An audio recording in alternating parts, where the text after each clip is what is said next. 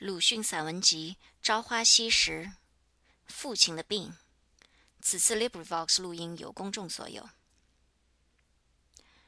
大约十多年前吧，S 城中曾经盛传过一个名医的故事。他出诊原来是一元四角，特拔十元，深夜加倍，出城又加倍。有一夜，一家城外人家的闺女生疾病，来请他了。因为他其实已经阔得不耐烦，便费一百元不去。他们只得都依他。待去时，却只是草草的一看，说道：“不要紧的，开张方，拿了一百元就走。”那病家似乎很有钱，第二天又来请了。他一到门，只见主人笑面沉吟，道：“昨晚服了先生的药，好得多了，所以再请你来复诊一回。”忍就引到房里。老妈子便将病人的手拉出帐外来，他一按，冷冰冰的，也没有脉。于是点点头道：“嗯，这病我明白了。”从从容容走到桌前，取了药方纸，提笔写道：“凭票付阴阳一百元正。”下面是署名画押。先生，这病看来很不轻了，用药怕还得重一点吧？主人在背后说：“可以。”他说，于是另开了一张方，凭票付阴阳二百元正，下面仍是署名画押。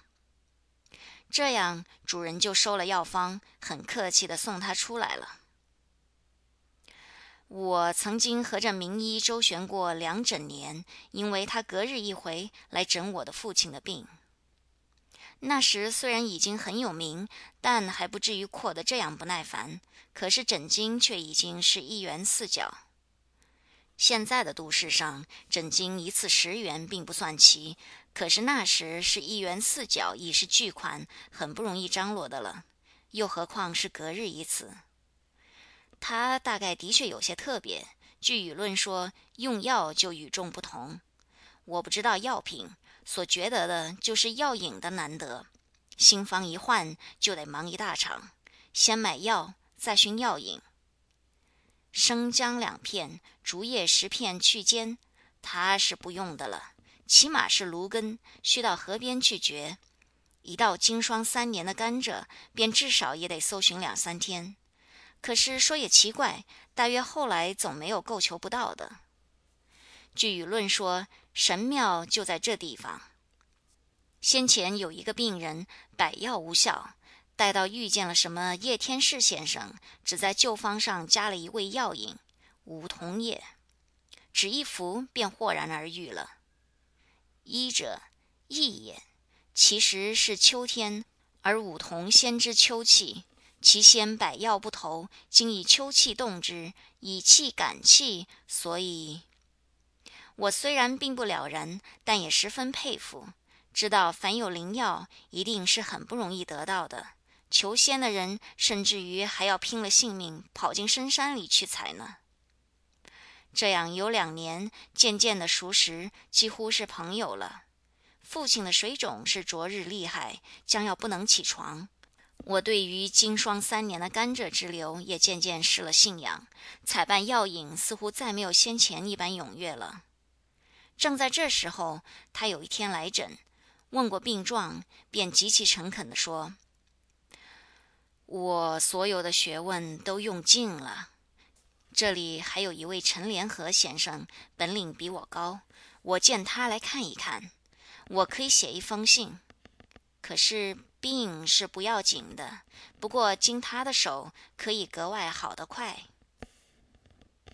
这一天似乎大家都有些不欢，仍然由我恭敬地送他上轿。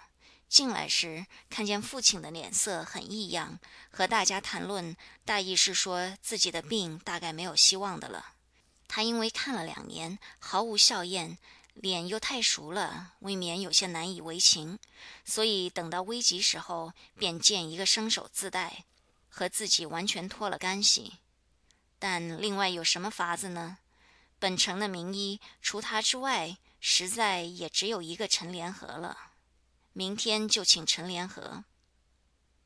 陈联合的诊金也是一元四角，但前回的名医的脸是圆而胖的，他却长而胖了，这一点颇不同。还有用药也不同，前回的名医是一个人还可以办的。这回却是一个人有些办不妥帖了，因为他一张药方上总兼有一种特别的丸散和一种奇特的药引。芦根和经霜三年的甘蔗，他就从来没有用过。最平常的是蟋蟀一对。旁注小字道：“药原配即本在一颗中者。”似乎昆虫也要贞洁，续弦或再瞧，连做药资格也丧失了。但这差事在我并不为难，走进百草园，十对也容易得，将它们用线一覆，活活的置入沸汤中完事。然而还有平地木石珠呢，这可谁也不知道是什么东西了。问药店，问乡下人，问卖草药的，问老年人，问读书人，问木匠，都只是摇摇头。林默才记起了那远房的叔祖，爱种一点花木的老人，跑去一问。他果然知道是生在山中树下的一种小树，能结红子如小珊瑚珠的，普通都称为老佛大。踏破铁鞋无觅处，得来全不费功夫。药引寻到了，然而还有一种特别的丸药——败骨皮丸。这败骨皮丸就是用打破的旧骨皮做成，水肿一名骨胀，一用打破的骨皮，自然就可以克服它。清朝的刚毅因为憎恨洋鬼子，预备打他们，练了些兵，称作虎神营，取虎能食羊，神能伏鬼的意思，也就是这道理。可惜这种神药，全城中只有一家出售的，离我家就有五里。但这却不像平地木那样，必须暗中摸索了。陈联和先生开方之后，就恳切详细的给我们说明。我有一种丹，有一回陈联和先生说，点在舌上，我想一定可以见效，因为舌乃心之灵苗，价钱也并不贵，只要两块钱一盒。我父亲沉思了一回，摇摇头。我这样用药还会不大见效。有一回陈联和先生又说，我想可以请人看一看，可有什么冤签？医能医病，不能医命，对不对？自然，这也许是前世的事。我的父亲沉思了一回，摇摇头。凡国手都能够起死回生的，我们走过医生的门前，常可以看见这样的匾额。现在是让步一点了，连医生自己也说道：西医长于外科，中医长于内科。但是 S 城那时不但没有西医，并且谁也没有想到天下有所谓西医，因此无论什么都只能由轩辕岐伯的嫡派门徒包办。轩辕时候是巫医不分的，所以直到现在他的门徒就还见鬼，而且觉得蛇乃心之灵苗，这就是中国人的命，连名医也无从医治的。不肯用灵丹点在舌头上，又想不出冤签来，自然单吃了一百多天的败骨皮丸有什么用呢？依然打不破水肿。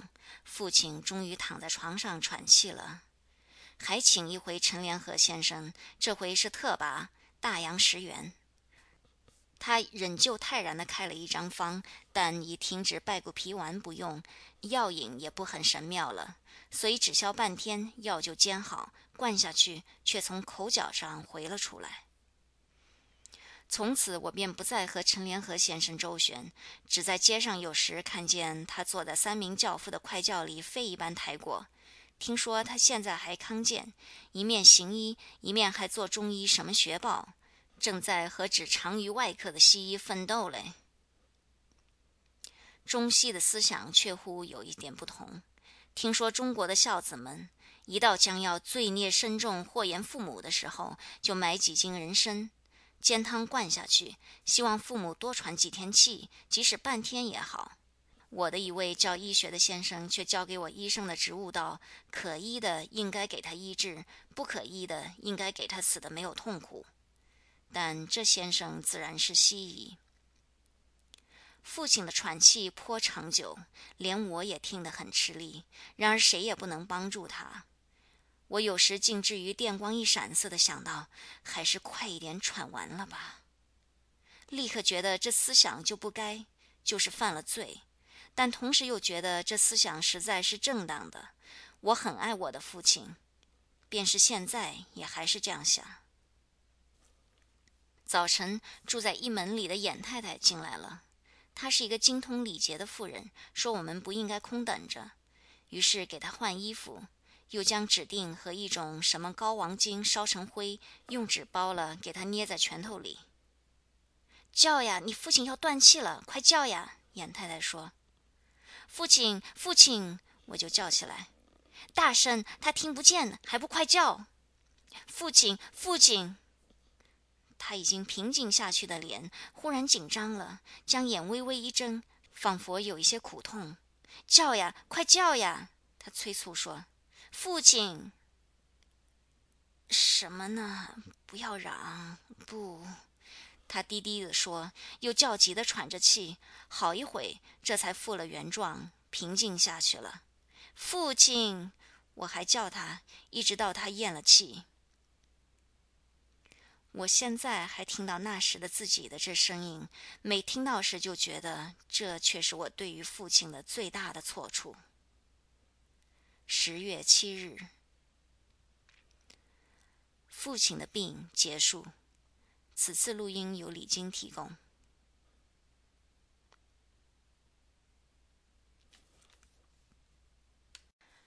鲁迅散文集《朝花夕拾》所记。此次 LibriVox 录音由公众所有。严太太现在是早已经做了祖母，也许竟做了曾祖母了。那时却还年轻，只有一个儿子，比我大三四岁。他对自己的儿子虽然狠，对别家的孩子却好的。无论闹出什么乱子来，也绝不去告诉个人的父母。因此，我们就最愿意在他家里或他家的四境玩。举一个例说吧，冬天水缸里结了薄冰的时候，我们大清早起一看见便吃冰。有一回给沈四太太看到了，大声说道：“莫吃呀，要肚子疼的呢。”这声音又给我母亲听到了，跑出来，我们都挨了一顿骂，并且有大半天不准玩。我们推论祸首，认定是沈四太太，于是提起她就不用尊称了，给她另外起了一个绰号，叫做“肚子疼”。严太太却绝不如此。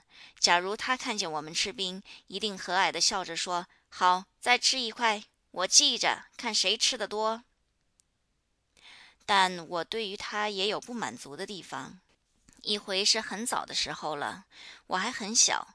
偶然走进他家去，他正在和他的男人看书。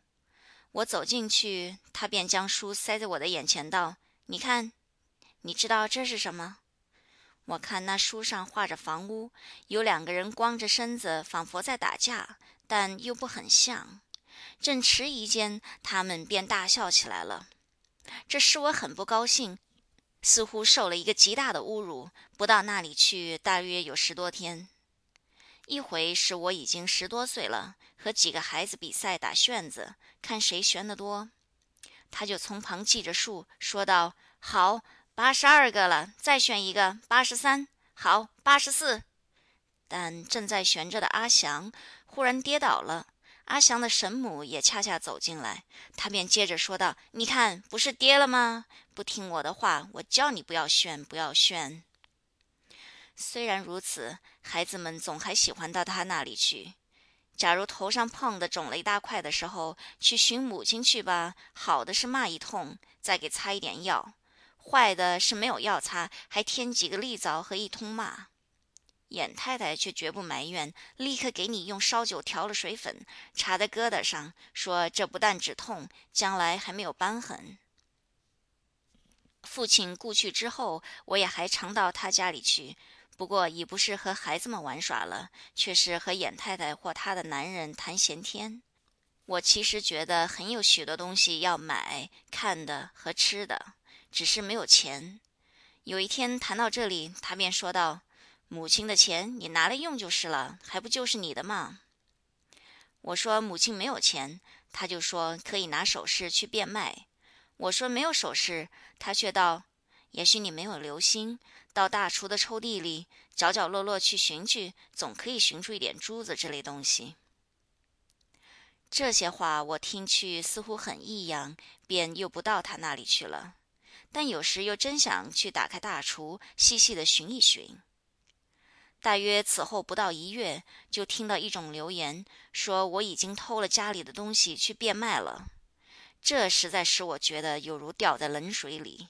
流言的来源我是明白的，倘是现在，只要有地方发表，我总要骂出流言家的狐狸尾巴来。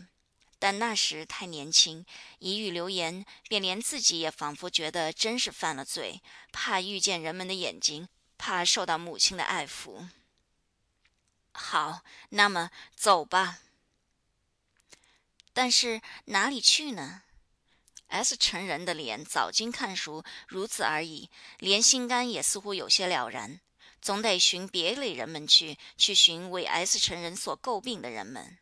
无论其为畜生或魔鬼，那时为全城所笑骂的是一个开的不久的学校，叫做中西学堂。汉文之外，又教些洋文和算学。然而已经成为众矢之的了。熟读圣贤书的秀才们，还集了四书的句子，做一篇八股来嘲笑他。这铭文便即传遍了全城，人人当作有趣的画饼。我只记得那起讲的开头是。徐子以告夷子曰：“吾闻用下辩夷者，未闻辩于夷者也。今也不然。鸠舌之音，闻其声，皆雅言也。”此后可忘却了，大概也和现今的国粹保存大家的议论差不多。但我对于这中西学堂却也不满足，因为那里面只教汉文、算学、英文和法文。功课较为别致的，还有杭州的求是书院，然而学费贵。无需学费的学校在南京，自然只好往南京去。第一个进去的学校，目下不知道称为什么了。光复以后，似乎有一时称为雷电学堂，很像《封神榜》上太极阵、混元阵一类的名目。总之，一进仪凤门，便可以看见他那二十丈高的桅杆和不知多高的烟筒。功课也简单，一星期中几乎四整天是英文。It is a cat. Is it a rat? 一整天是读汉文。君子曰：“应考书，可谓纯孝已矣。爱其母，是及庄公。”一整天是做汉文。知己知彼，百战百胜论，应考书论，云从龙，风从虎论，咬得菜根则百事可作论。初进去当然只能坐三班生，卧室里是一桌一凳一床，床板只有两块。头二班学生就不同了，二桌二凳或三凳一床，床板多至三块。不但上讲堂时夹着一堆厚而且大的洋书，气昂昂地走着，绝非只有一本《普赖妈》和四本《左传》的三班生所敢正视。便是空着手，也一定将肘弯撑开，像一只螃蟹。低一般的在后面，总不能走出他之前。这一种螃蟹式的民工巨青，现在都阔别的很久了。前四五年，竟在教育部的破脚堂椅上发现了这姿势。然而，这位老爷却并非雷电学堂出身的，可见螃蟹态度在中国也颇普遍。可爱的是桅杆，但并非如东陵的支那通所说，因为它挺然翘然，又是什么的象征？乃是因为它高，乌鹊、喜鹊都只能停在它的半途的木盘上。人如果爬到顶，便可以近看狮子山，远眺莫愁湖。但究竟是否真可以跳得那么远，我现在可委实有点记不清楚了。而且不危险，下面张着网，即使跌下来，也不过如一条小鱼落在网子里。况且自从张网以后，听说也还没有人曾经跌下来。原先还有一个池给学生学游泳的，这里面却淹死了两个年幼的学生。当我进去时，早填平了。不但填平，上面还造了一所小小的关帝庙。庙旁是一座焚化自纸的砖炉，炉口上方横写着四个大字道：“静息自止。”只可惜那两个淹死鬼失了池子，难讨替代，总在左近徘徊。虽然已有伏魔大帝、关圣帝君镇压着，办学的人大概是好心肠的，所以每年七月十五，总请一群和尚到雨天操场来放焰口。一个红鼻而胖的大和尚戴上毗卢帽，捏诀念咒：“回兹罗普弥耶摩安耶摩安耶摩。”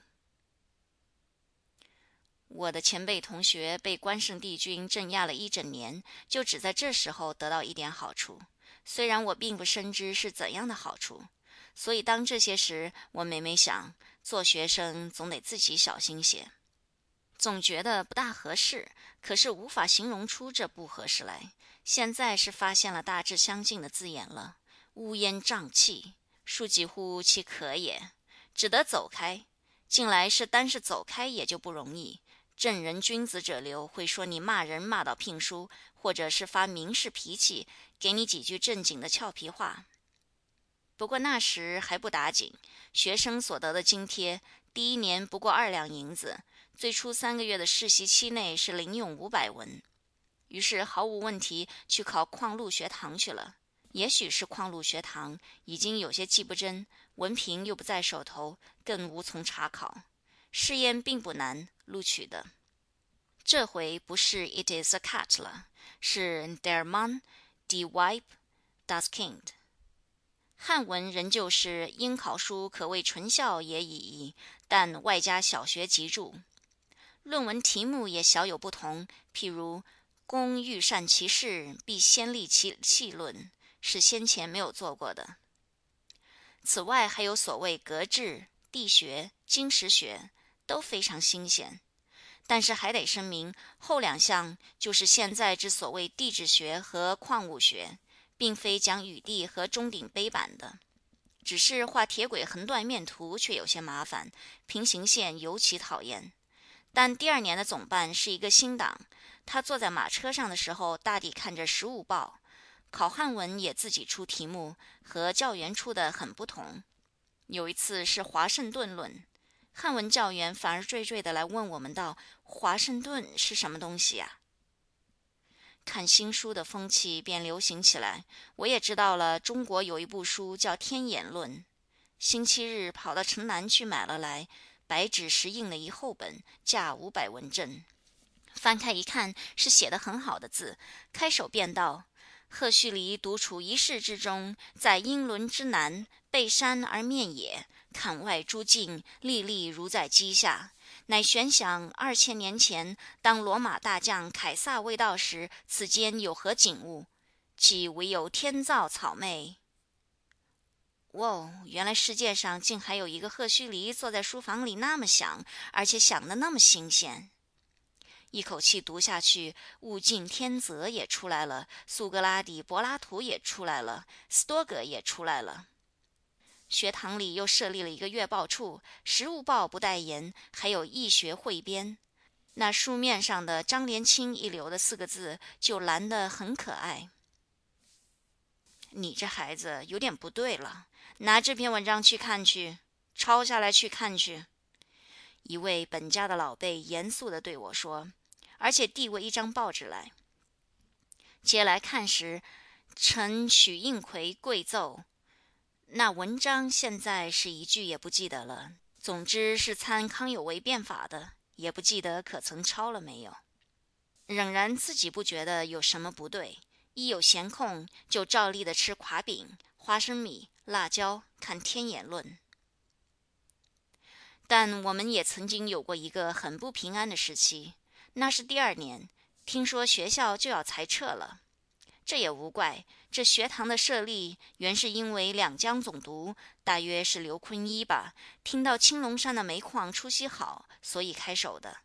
待到开学时，煤矿那面却已将原先的技师辞退，换了一个不甚了然的人了。理由是一先前的技师薪水太贵；二，他们觉得开煤矿并不难。于是不到一年，就连煤在哪里也不甚了然起来。终于是所得的煤只能供烧那两家抽水机之用，就是抽了水掘煤，掘出煤来抽水，结一笔出入两清的账。既然开矿无力，矿路学堂自然也就无需乎开了。但是不知怎的，却又并不裁撤。到第三年，我们下矿洞去看的时候，情形实在颇凄凉。抽水机当然还在转动，矿洞里积水却有半尺深，上面也点滴而下，几个矿工便在这里面鬼一般工作着。毕业自然大家都盼望的，但一到毕业却又有些爽然若失。爬了几次尾，不消说不配做半个水兵；听了几年讲，下了几回矿洞，就能掘出金银铜铁锡来吗？实在连自己也茫无把握，没有做“工欲善其事，必先利其器”论的那么容易。爬上天空二十丈和钻下地面二十丈，结果还是一无所能。学问是上穷碧落下黄泉，两处茫茫皆不见了。所余的还只有一条路，到外国去。留学的事，官僚也许可了。派定五名到日本去，其中的一个因为祖母哭得死去活来，不去了，只剩了四个。日本是同中国很两样的，我们应该如何准备呢？有一个前辈同学在，比我们早一年毕业，曾经游历过日本，应该知道些情形。跑去请教之后，他郑重地说：“日本的袜是万不能穿的，要多带一些中国袜。我看纸票也不好。”你们带去的钱，不如都换了他们的现银。四个人都说遵命，别人不知其详。我是将钱都在上海换了日本的银元，还带了十双中国袜，白袜。后来呢？后来要穿制服和皮鞋，中国袜完全无用。一元的银元，日本早已废止不用了，又赔钱换了半元的银元和纸票。十月八日，所记结束。此次录音由李晶提供。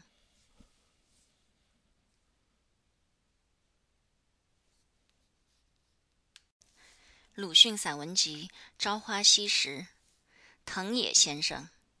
此次 LibriVox 录音由公众所有。东京也无非是这样。上野的樱花烂漫的时节，望去却也像绯红的青云。但花下也缺不了成群结队的倾国留学生的速成班，头顶上盘着大辫子，顶的学生制帽的顶上高高耸起，形成一座富士山；也有解散辫子盘得平的，除下帽来油光可见，宛如小姑娘的发髻一般，还要将脖子扭几扭，实在标致极了。中国留学生会馆的门房里有几本书买，有时还值得去一转。躺在上午，里面的几间洋房里倒也还可以坐坐的。但到傍晚，有一间的地板便常不免要咚咚咚的响得震天，见已满房烟尘抖乱。问问精通时事的人，答道：“那是在学跳舞。”到别的地方去看看如何呢？我就往仙台的医学专门学校去。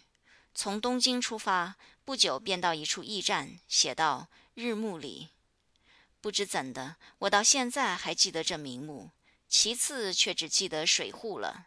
这是明的遗民朱顺水先生客死的地方。仙台是一个市镇，并不大。冬天冷得厉害，还没有中国的学生。大概是物以稀为贵吧。北京的白菜运往浙江，便用红头绳系住菜根，倒挂在水果店头，尊为浇菜。福建也生着的芦荟，一到北京就请进温室，且美其名曰龙舌兰。我到仙台也颇受了这样的优待，不但学校不收学费，几个职员还为我的食宿操心。我先是住在监狱旁边一个客店里的。初冬已经颇冷，蚊子却还多。后来用被盖了全身，用衣服包了头脸，只留两个鼻孔出气。在这呼吸不息的地方，蚊子竟无从插嘴，居然睡安稳了。饭食也不坏。但一位先生却以为这客店也包办囚人的饭食，我住在那里不相宜，几次三番，几次三番地说：“我虽然觉得客店兼办囚人的饭食和我不相干，然而好意难却，也只得别寻相宜的住处了。于是搬到别一家，离监狱也很远，可惜每天总要喝难以下咽的玉梗汤。”从此就看见许多陌生的先生，听到许多新鲜的讲义。解剖学是两个教授分任的，最初是骨学。其实进来的是一个黑瘦的先生，八字须，戴着眼镜，夹着一叠大大小小的书。一将书放在讲台上，便用了缓慢而很有顿挫的声调，向学生介绍自己道。我就是叫做藤野研九郎的。后面有几个人笑起来了。他接着便讲述解剖学在日本发达的历史。那些大大小小的书，便是从最初到现今关于这一门学问的著作。起初有几本是现装的，还有翻刻中国译本的。他们的翻译和研究新的医学，并不比中国早。那坐在后面发笑的是上学年不及格的留级学生，在校已经一年，掌故颇为熟悉的了。他们便给新生讲演每个教授的历史。这藤野先生据说是穿衣服太模糊了，有时竟会忘记带领结。冬天是一件旧外套，寒战战的。有一回上火车去，致使管车的疑心他是扒手，叫车里的客人大家小心些。他们的话大概是真的，我就亲见他有一次上讲堂没有带领结。过了一星期，大约是星期六，他使助手来叫我了。到的研究室，见他坐在人骨和许多单独的头骨中间。他其实正在研究着头骨。后来有一篇论文在本校的杂志上发表出来。我的讲义你能抄下来吗？他问。可以抄一点，拿来我看。我交出所抄的讲义去，他收下了。第二三天便还我，并且说此后每一星期要送给他看一回。我拿下来打开看时，很吃了一惊，同时也感到一种不安和感激。原来我的讲义已经从头到末都用红笔添改过了。不但增加了许多脱漏的地方，连文法的错误也都一一订正。这样一直继续到教完了他所担任的功课——骨学、血管学、神经学。可惜我那时太不用功，有时也很任性。还记得有一回，藤野先生将我叫到他的研究室里去，翻出我那讲义上的一个图来，是下臂的血管，指着向我和蔼地说道。你看，你将这条血管移了一点位置了。自然，这样一移，的确比较的好看些。然而，解剖图不是美术，实物是那么样的，我们没法改换它。现在我给你改好了，以后你要全照着黑板上那样的画。但是我还不服气，口头答应着，心里却想到，图还是我画的不错。至于实在的情形，我心里自然记得的。学年试验完毕之后，我便到东京玩了一夏天。秋初再回学校，成绩早已发表了。同学一百余人之中，我在中间，不过是没有落地。这回藤野先生所担任的功课是解剖实习和局部解剖学。解剖实习了大概一星期，他又叫我去了。很高兴的人用了极有抑扬的声调对我说道：“我因为听说中国人是很敬重鬼的，所以很担心，怕你不肯解剖尸体。现在总算放心了，没有这回事。但他也偶有使我很为难的时候。他听说中国的女人是裹脚的，但不知道详细，所以要问我怎么裹法，足骨变成怎样的畸形。”还叹息道：“总要看一看才知道究竟是怎么一回事呢。有一天，本级的学生会干事到我狱里来了，要借我的讲义看。我捡出来交给他们，却只翻检了一通，并没有带走。但他们一走，邮差就送到一封很厚的信。拆开看时，第一句是：“你改悔吧。”这是新约上的句子吧？但经托尔斯泰新近引用过的。其实正值日俄战争，托老先生便写了一封给俄国和日本的皇帝的信，开首便是这一句。日本报纸上很斥责他的不逊，爱国青年也愤然，然而暗地里却早受了他的影响了。其次的话，大律师说，上年解剖学试验的题目是藤野先生讲义上做了记号，我预先知道的，所以能有这样的成绩。末尾是匿名。我这才回忆到前几天的一件事，因为要开同级会，干事便在黑板上写广告，末一句是“请全数到会，勿漏为要”，而且在“漏”字旁边加了一个圈。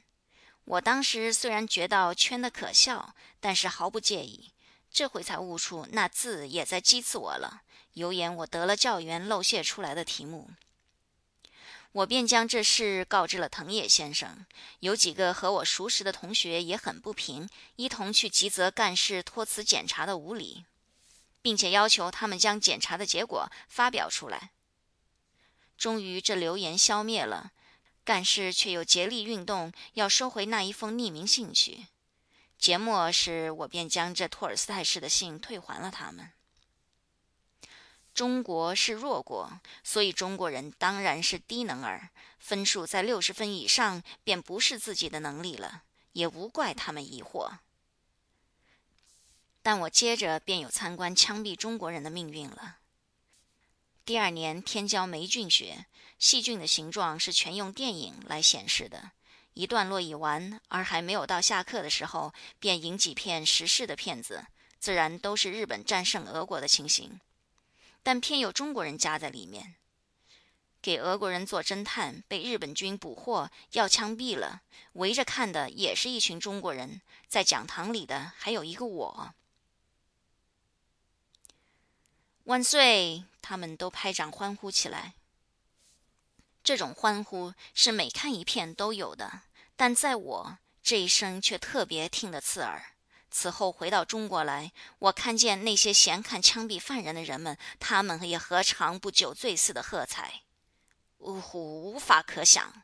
但在那时那地，我的意见却变化了。到第二学年的终结，我便去寻藤野先生。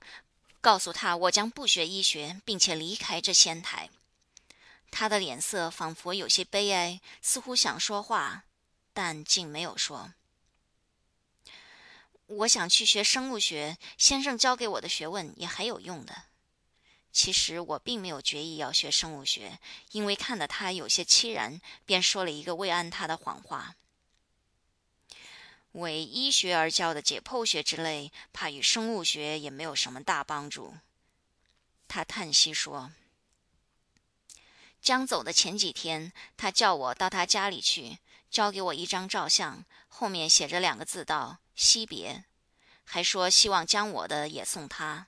但我这时市值没有照相了，他便叮嘱我将来照了寄给他，并且时时通信，告诉他此后的状况。”我离开仙台之后，就多年没有照过相，又因为状况也无聊，说起来无非使他失望，便连信也怕敢写了。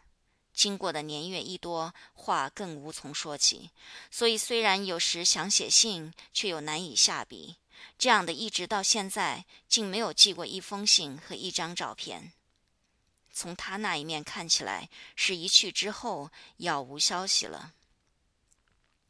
但不知怎的，我总还时时记起他。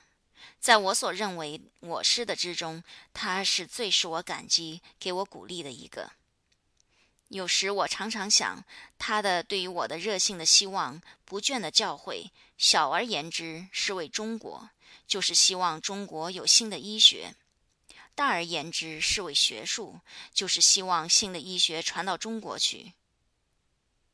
他的性格在我的眼里和心里是伟大的，虽然他的姓名并不为许多人所知道。他所改正的讲义，我曾经订成三厚本收藏着的，将作为永久的纪念。不幸七年前迁居的时候，中途毁坏了一口书箱，失去半箱书，恰巧这讲义也遗失在内了。责成运送局去找寻，既无回信。只有他的照相，至今还挂在我北京寓居的东墙上，书桌对面。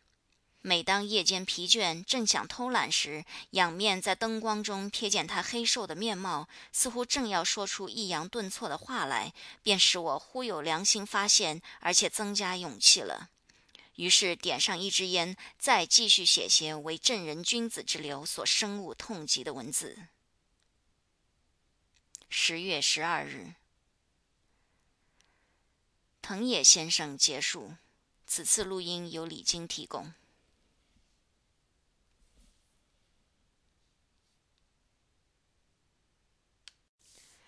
鲁迅散文集《朝花夕拾》，范爱农。此次 LibriVox 录音由公众所有。在东京的客店里，我们大抵一起来就看报。学生所看的多是朝日新闻和读卖新闻，专爱打听社会上琐事的就看二六新闻。一天早晨，劈头就看见一条从中国来的电报，大概是安徽巡抚恩明被 Joe Shikirin 刺杀，刺客就擒。大家一争之后，便容光焕发的互相告语，并且研究这刺客是谁，汉字是怎样三个字。但只要是绍兴人，又不专看教科书的，却早已明白了，这是徐锡麟。他留学回国之后，在做安徽候补道，办着巡警事务，正合于刺杀巡抚的地位。大家接着就预测他将被极刑，家族将被连累。不久，秋瑾姑娘在绍兴被杀的消息也传来了。徐锡麟是被挖了心，给恩明的亲兵炒食进进。人心很愤怒，有几个人便秘密的开一个会，筹集川资。这时用得着日本浪人了。死乌贼鱼下酒，慷慨一通之后，他便登城去接徐伯孙的家属去。照例还有一个同乡会，吊烈士，骂满洲。此后便有人主张打电报到北京，痛斥满政府的无人道。会众即刻分成两派，一派要发电，一派不要发。我是主张发电的，但当我说出之后，即有一种顿滞的声音跟着起来：“杀的杀掉了，死的死掉了，还发什么皮电报呢？”这是一个高大身材、长头发、眼球白多黑少的人，看人总像在藐视。他蹲在席子上，我发言大抵就反对。我早觉得奇怪，注意着他的了，到这时才打听别人。说这话的是谁呢？有那么冷？认识的人告诉我，他叫范爱农，是徐伯孙的学生。我非常愤怒了，觉得他简直不是人。自己的先生被杀了，连打一个电报还害怕，于是便坚持的主张要发电，同他争起来。结果是主张发电的居多数，他屈服了。其次要推出人来拟电稿。何必推举呢？自然是主张发电的人喽。他说：“我觉得他的话又在针对我，无理倒也并非无理的。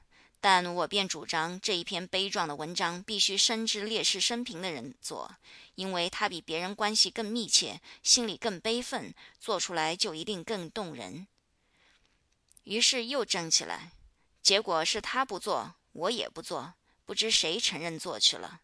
其次是大家走散，只留下一个拟稿的和一两个干事，等候做好之后去派发。从此我总觉得这范爱农离奇，而且很可恶。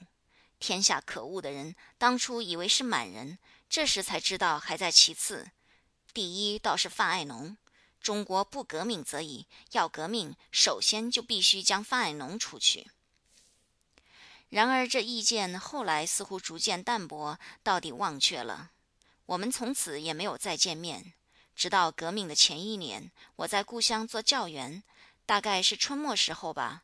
忽然在熟人的客座上看见了一个人，互相熟视了不过两三秒钟，我们便同时说：“哦，你是范爱农。哦，你是鲁迅。”不知怎的，我们便都笑了起来，是互相的嘲笑和悲哀。他眼睛还是那样，然而奇怪，只这几年头上却有了白发了。但也许本来就有，我先前没有留心到。他穿着很旧的布马褂、破布鞋，显得很寒素。谈起自己的经历来，他说他后来没有了学费，不能再留学，便回来了。回到故乡之后，又受着轻蔑、排斥、迫害，几乎无地可容。现在是躲在乡下教着几个小学生糊口，但因为有时觉得很气闷，所以也乘了航船进城来。他又告诉我现在爱喝酒，于是我们便喝酒。从此他每一进城必定来访我，非常相熟了。我们最后常谈些愚不可及的疯话，连母亲偶然听到了也发笑。一天，我忽而记起在东京开同乡会时的旧事，便问他：“那一天你专门反对我，而且故意似的，究竟是什么缘故呢？”你还不知道，我一向就讨厌你的，不但我，我们。你那时之前早知道我是谁吗？怎么不知道？我们到横滨来接的不就是子英和你吗？你看不起我们，摇摇头。你自己还记得吗？我略略一想，记得的，虽然是七八年前的事。那时是子英来约我的，说到横滨去接新来留学的同乡。汽船一到，看见一大堆，大概一共有十多人。一上岸，便将行李放到税关上去候查检。官吏在衣箱中翻来翻去，忽然翻出一双绣花的弓鞋来，便放下公事，拿着仔细的看。我很不满，心里想：这些鸟男人怎么带这东西来呢？自己不注意，那时也许就摇了摇头。检验完毕，在客店小坐之后，急需上火车。不料这一群读书人又在客车上让起座位来了。甲要乙坐在这位上，乙要丙去坐。一让位中，火车已开，车身一摇，即刻跌倒了三四个。我那时也很不满，暗地里想：连火车上的座位，他们也要分出尊卑来。自己不注意，也许又摇了摇头。然而那群雍容揖让的人物中，就有范爱农，却直到这一天才想到。岂但他呢？说起来也惭愧，这一群里还有后来在安徽战死的陈伯平烈士，被害的马宗翰烈士，被囚在黑狱里到革命后才见天日，而身上永带着匪刑的伤痕的，也还有一两人。而我都茫无所知，摇着头将他们一并运上东京了。徐伯孙虽然和他们同船来，却不在这车上，因为他在神户就和他的夫人坐车走了陆路了。我想我那时摇头大约有两回，他们看见的不知道是哪一回。让座是喧闹，检查是幽静，一定是在税关上的那一回了。试问爱农，果然是的。我真不懂你们带这东西做什么？是谁的？还不是我们师母的。他瞪着他多白的眼。到东京就要假装大脚，又何必带这东西呢？谁知道呢？你问他去。到冬初，我们的境况更拮据了，然而还喝酒讲笑话。忽然是武昌起义，接着是绍兴光复。第二天，爱农就上城来，戴着农夫常用的毡帽，那笑容是从来没有见过的。老训，我们今天不喝酒了，我要去看看光复的绍兴，我们同去。我们便到街上去走了一通，满眼是白旗。然而貌虽如此，那股子是依旧的。因为还是几个旧乡绅所组织的军政府，什么铁路股东是行政司长，前店掌柜是军界司长。这军政府也到底不长久。几个少年一嚷，王金发带兵从杭州进来了。但即使不嚷，或者也会来。他进来以后，也就被许多闲汉和新进的革命党所包围，大做王都督。在衙门里的人物，穿布衣来的，不上十天，也大概换上皮袍子了。天气还并不冷。我被摆在师范学校校长的饭碗旁边，王都督给了我校款二百元。艾农做监学，还是那件布袍子，但不大喝酒了，也很少有功夫谈闲天。他办事兼教书，实在勤快的可以。情形还是不行。王金发他们，一个去年听过我的讲义的少年来访我，慷慨地说：“我们要办一种报来监督他们，不过发起人要借用先生的名字，还有一个是子英先生，一个是德清先生。为社会，我们知道你绝不推却的。”我答应他了。两天后便看见出报的传单，发起人诚然是三个。五天后便见报，开首便骂军政府和那里面的人员，此后是骂都督、都督的亲戚、同乡、姨太太。这样的骂了十多天，就有一种消息传到我的家里来说，都督因为你们榨取了他的钱，还骂他要派人用手枪来打死你们了。别人倒还不打紧，第一个着急的是我的母亲，叮嘱我不要再出去。但我还是照常走，并且说明王金发是不来打死我们的。他虽然绿林大学出身，而杀人却不很轻易。况且我拿的是校款，这一点他还能明白的。不过说说罢了。果然没有来杀，写信去要经费，又取了二百元，但仿佛有些怒意，同时传令道。再来要没有了。不过艾农得到了一种新消息，却使我很为难。原来所谓榨取者，并非指学校经费而言，是指另有送给报馆的一笔款。报纸上骂了几天之后，王金发便叫人送去了五百元。于是乎，我们的少年们便开起会议来。第一个问题是收不收？决议曰收。第二个问题是收了之后骂不骂？决议曰骂，理由是收钱之后他是股东，股东不好自然要骂。我即刻到报馆去问这事的真假，都是真的。略说了几句不该收他钱的话，一个名为会计的便不高兴了，质问我道：“报馆为什么不收股本？”这不是股本，不是股本是什么？我就不再说下去了。这一点事故是早已知道的。倘我再说出连累我们的话来，他就会面斥我太爱惜不值钱的生命，不肯为社会牺牲。或者明天在报上就可以看见我怎样怕死发抖的记载。然而事情很凑巧，继佛写信来催我往南京了。艾农也很赞成，但颇凄凉，说这里又是那样住不得。你快去吧。我懂得他无声的话，决计往南京，先到都督府去辞职，自然照准，派来了一个拖鼻涕的接收员。我交出账目和余款，一角又两同元，不是校长了。后任是孔教会会长傅立成。报馆案是我到南京后两三个星期了结的，被一群兵们捣毁。子英在乡下没有事，德清是直在城里，大腿上被刺了一尖刀，他大怒了，自然这是很有些痛的，怪他不得。他大怒之后，脱下衣服，照了一张照片，以显示一寸来宽的刀伤，并且做一篇文章叙述情形，向各处分送，宣传军政府的横暴。我想这种照片现在是大约未必还有人收藏着了。尺寸太小，刀伤缩小到几乎等于无。如果不加说明，看见的人一定以为是带些风气的风流人物的裸体照片。倘遇见孙传芳大帅，还怕要被禁止的。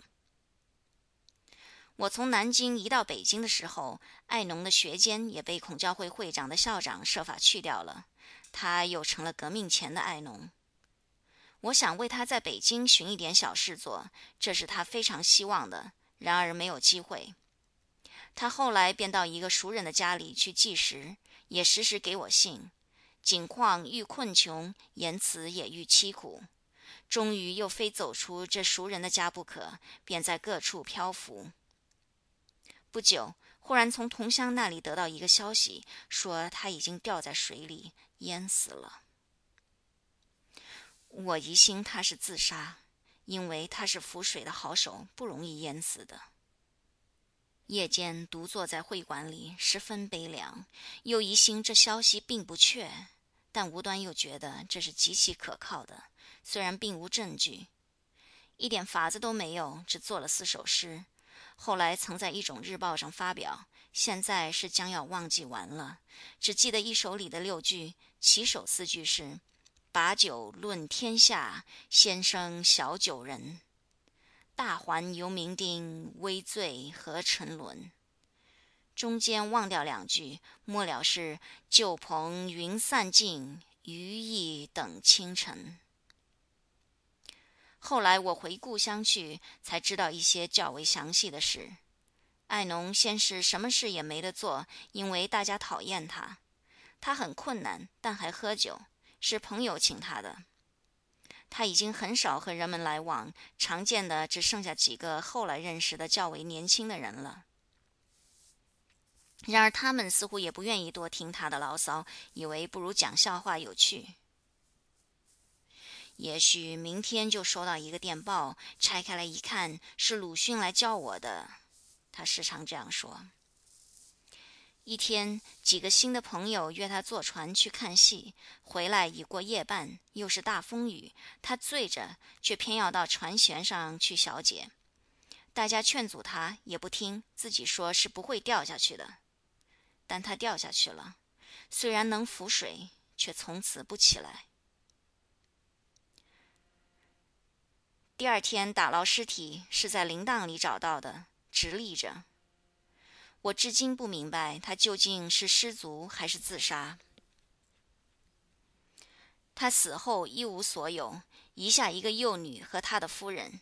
有几个人想集一点钱做他女孩将来的学费的基金，因为一经提议，即有族人来争这笔款的保管权。其实还没有这笔款，大家觉得无聊，便无形消散了。现在不知他唯一的女儿景况如何。躺在上学，中学已该毕业了吧？十一月十八日，范爱农结束。此次录音由李晶提供。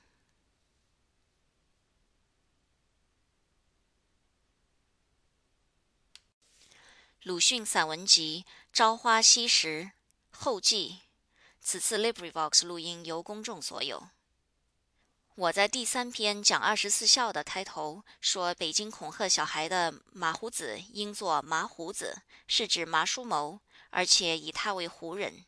现在知道是错了，胡应作户，是叔谋之名。见唐人李继翁做的《资暇集》卷下，题云“非麻胡”，原文如此。俗不因而曰麻胡来，不知其源者，以为多然之神而厌次者。非也，隋将军麻户，性酷略。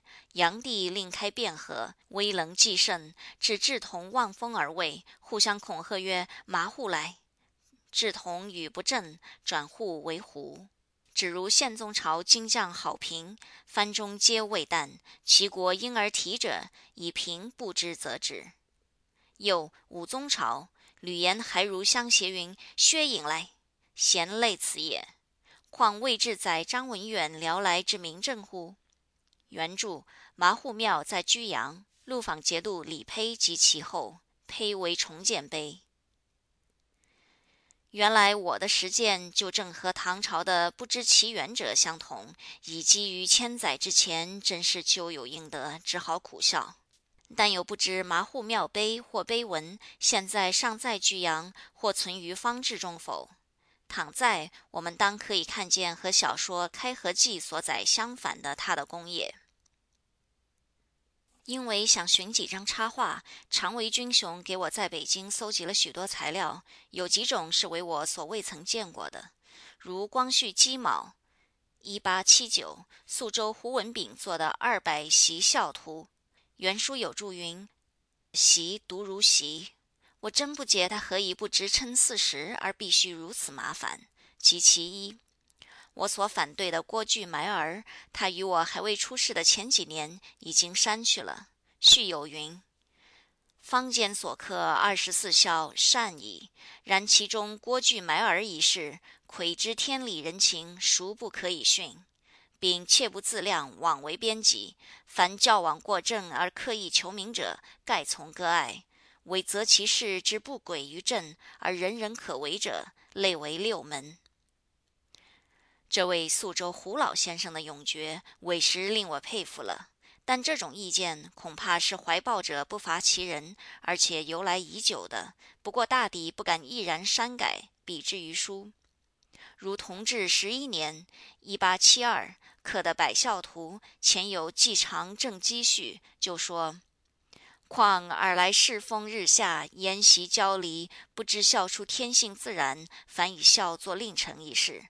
且则古人头颅埋儿为忍心害理，指割骨抽肠为损亲遗体。孰谓神孝只在乎心，不在乎迹？尽孝无定行，行孝无定事。古之孝者，非在今所宜；今之孝者，难拟古之事。因此时此地不同，而其人其事各异，求其所以尽孝之心，则异也。子夏曰：“是父母能竭其力，故孔门问孝，所答何尝有同然乎？”则同治年间就有人以埋儿等事为忍心害理，卓然可知。至于这一位季常正基先生的意思，我却还是不大懂，或者像是说。这些事现在可以不必学，但也不必说他错。这部《百孝图》的起源有点特别，是因为见了越东颜子的百美心咏而做的。人重色而己重孝，为道之盛行，可谓至矣。虽然是会稽于宝珍兰谱编辑，与不另有同乡之意，但我还只得老实说，不大高明。例如木兰从军的出典，他注云“隋史”，这样名目的书，现今是没有的。倘是隋书，那里面又没有木兰从军的事。而中华民国九年（一九二零），上海的书店却偏偏将它用石印翻印了，书名的前后各添了两个字：“男女百孝图全传”。第一页上还有一行小字道：“家庭教育的好模范。”又加了一篇“无下大错王鼎警时”的序，开首先发同治年间季常正基先生一流的感慨：“慨自欧化东渐，海内成学之士萧萧然耻谈自由平等之说，指道德日旧沦序，人心日益交离，寡廉鲜耻无所不为，侥幸行险，人思性尽，求所谓耻立廉语，树身自爱者，事不多睹焉。”其观私事之忍心害理，即全如陈叔宝之无心肝。长此滔滔，以何敌之？其实陈叔宝模糊到好像全无心肝，或者有之。若拉他来配忍心害理，却未免有些冤枉。这是有几个人以评郭巨埋儿和李额头颅的事的。至于人心，有几点却也似乎正在交离起来。自从男女之秘密、男女交合心论出现后，上海就很有些书名喜欢用“男女”二字冠首。现在是连以正人心而后风俗的《百孝图》上也加上了。这大概为因不满于百美心咏而娇笑的会稽于宝珍兰普先生所不及料的吧？从说百行之先的孝，而忽然拉到男女上去，仿佛也近乎不庄重。焦离，但我总还想趁便说几句，自然竭力来简审。我们中国人即使对于百行之先，我敢说也未必就不想到男女上去的。太平无事，闲人很多，偶有杀身成仁、舍生取义的，本人也许忙得不暇检点，而活着的旁观者总会加以绵密的研究。曹娥的投江觅父，淹死后报父师出，是载在正史，很有许多人知道的。但这一个“报”字却发生过问题。我幼小时候在故乡曾经听到老年人这样讲：“死了的曹娥和他父亲的尸体，最初是面对面抱着扶上来的。然而过往行人看见了，都发笑了，说：“哈哈，这么一个年轻姑娘抱着这么一个老头子。”于是那两个死尸又沉下去了，停了一刻，又浮起来，这回是背对背的附着。好，在李义之邦里，连一个年幼呜呼额年十四而已的死孝女，要和死父亲一同浮出，也有这么艰难。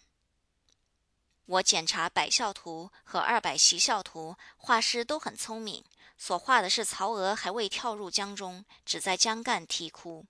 但吴有如画的女二十四孝图一八九二，却正是两尸一同浮出的这一幕，而且也正画作背对背，如第一图的上方。我想他大约也知道我所听到的那故事的。还有后二十四孝图说，也是吴有如画，也有曹娥，则画作正在投江的情状，如第一图下。就我现今所见的教孝的图说而言，古今颇有许多遇道、遇虎、遇火、遇风的孝子。那应付的方法，十之九是哭和拜。中国的哭和拜，什么时候才完呢？至于画法，我以为最简古的，倒要算日本的小田海鲜本。这本子早已映入点石斋从画里，变成国货，很容易入手的了。吴有如画的最细巧，也最能引动人，但他与历史画其实是不大相宜的。他久居上海的租界里，耳濡目染，最擅长的倒在做恶包劣迹、流氓拆烧一类的时事画，那真是勃勃有生气，令人在纸上看出上海的洋场来。但影响孰不佳，近来许多小说和儿童读物的插画中，往往将一切女性画成妓女样，一切孩童都画得像一个小流氓，大半就因为太看了他的画本的缘故。而孝子的事迹也比较的更难画，因为总是残酷的多。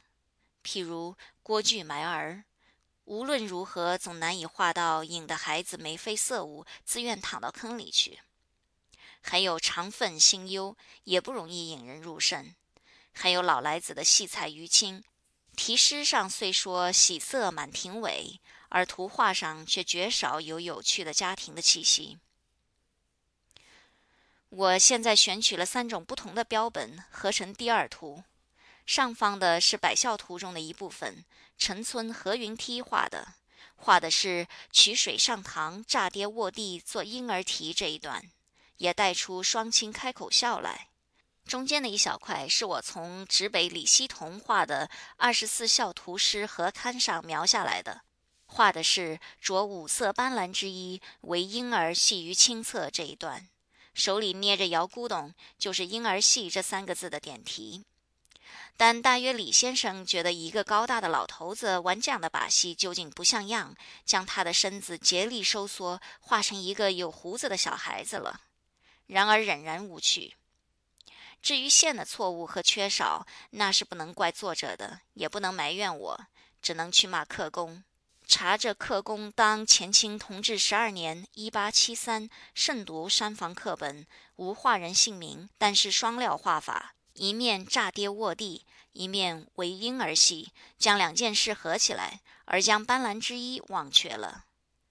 吴有如画的一本，也和两事为一，也忘了斑斓之一，只是老来子比较的胖一些，且弯着双压髻，不过还是无趣味。人说讽刺和冷嘲只隔一张纸，我以为有趣和肉麻也一样。孩子对父母撒娇可以看得有趣，若是成人，便未免有些不顺眼。放达的夫妻在人面前的互相爱怜的态度，有时略一跨出有趣的界限，也容易变为肉麻。老来子的做态的图，正无怪谁也画不好。像这些图画上似的家庭里，我是一天也住不舒服的。你看，这样一位七十多岁的老太爷，整年假惺惺的玩着一个摇古董。汉朝人在宫殿和墓前的石室里，多喜欢绘画和雕刻古来的帝王、孔子弟子、烈士、烈女、孝子之类的图。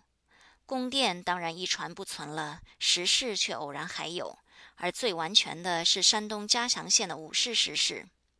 我仿佛记得那上面就刻着老来子的故事，但现在手头既没有拓本，也没有金石淬边，不能查考了。否则，将现实的和约一千八百年前的图画比较起来，也是一种颇有趣味的事。关于老来子的《百孝图》上还有这样的一段：来子又有弄除于亲之事，常弄除于双亲之侧，欲亲之喜。原著。高士传，谁做的高士传呢？嵇康的还是黄甫谧的？也还是手头没有书，无从查考，只在新晋因为白得了一个月的薪水，这才发狠买来的《太平御览》上查了一通，到底查不着。倘不是我粗心，那就是出于别的唐宋人的类书里的了。但这也没有什么大关系。我所觉得特别的。是文中的那“雏”字。我想，这雏未必一定是小禽鸟，孩子们喜欢弄来玩耍的，用泥和绸或布做成的人形，日本也叫 hina，写作雏。他们那里往往存留中国的古语，而老来子在父母面前弄孩子的玩具，也比弄小禽鸟更自然。所以英语的 doll，即我们现在称为洋囡囡或泥人儿。而文字上只好写作傀儡的，说不定古人就称雏，后来终绝，便只残存于日本了。但这不过是我一时的臆测，此外也并无什么坚实的凭证。这弄雏的事，似乎也还没有画过图。我所搜集的另一批是内有无常的画像的书籍，一曰《玉历超传警示》，或无下二字。一曰《玉历至宝钞》，或作编，其实是两种都差不多的。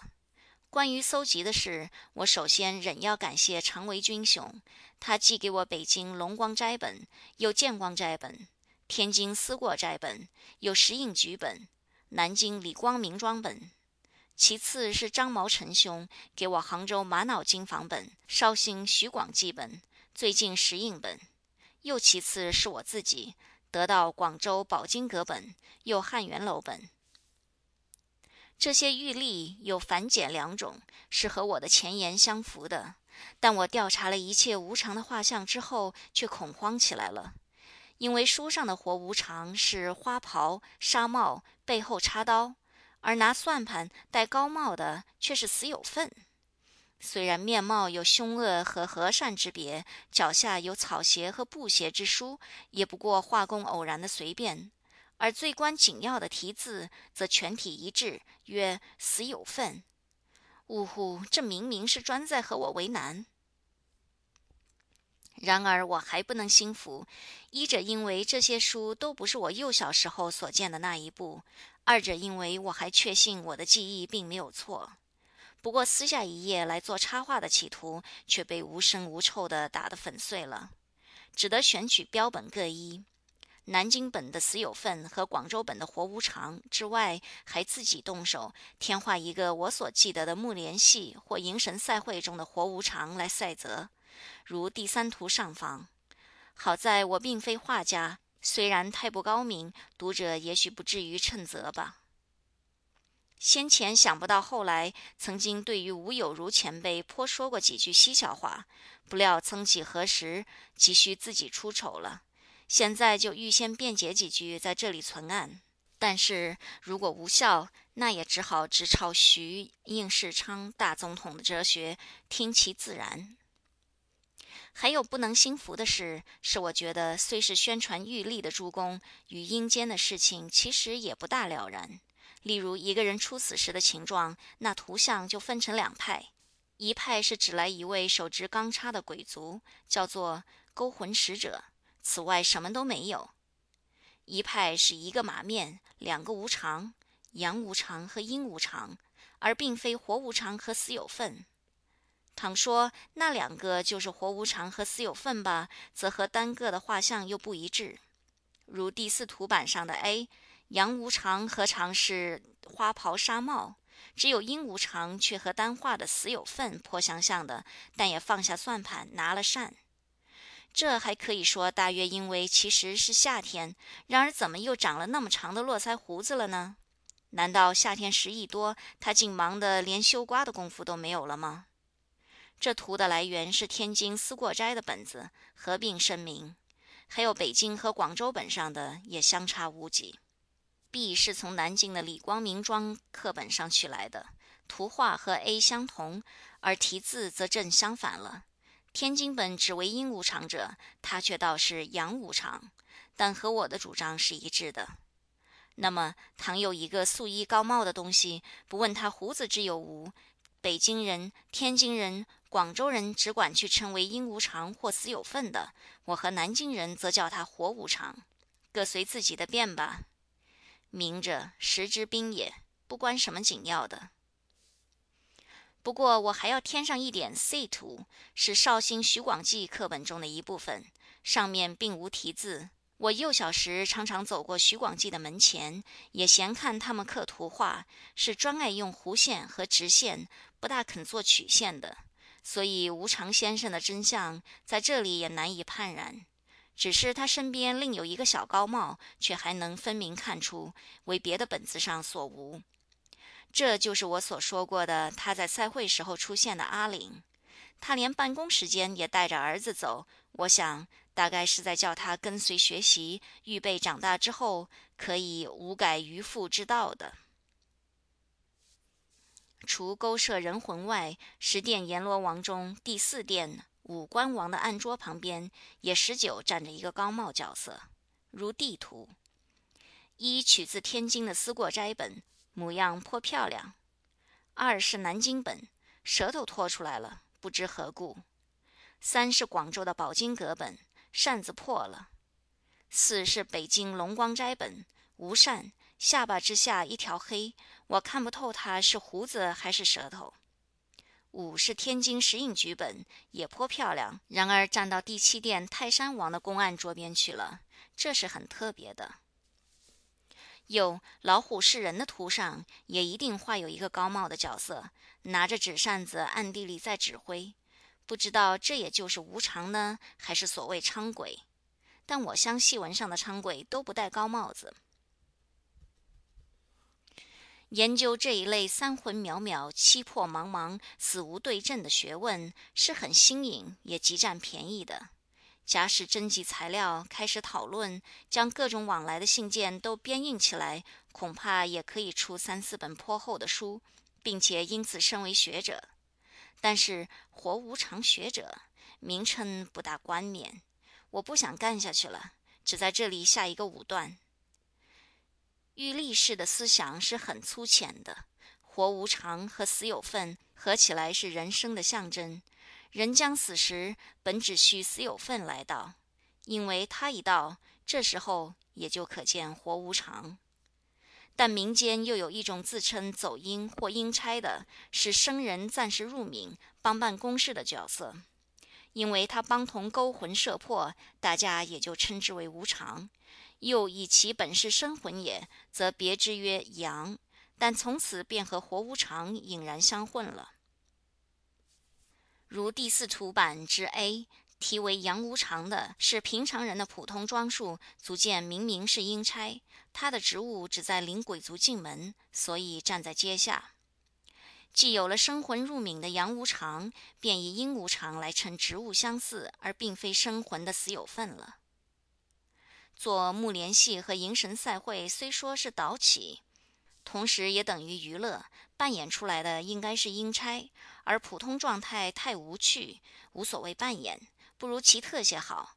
于是就将那一个无常的衣装给他穿上了，自然原也没有知道的很清楚。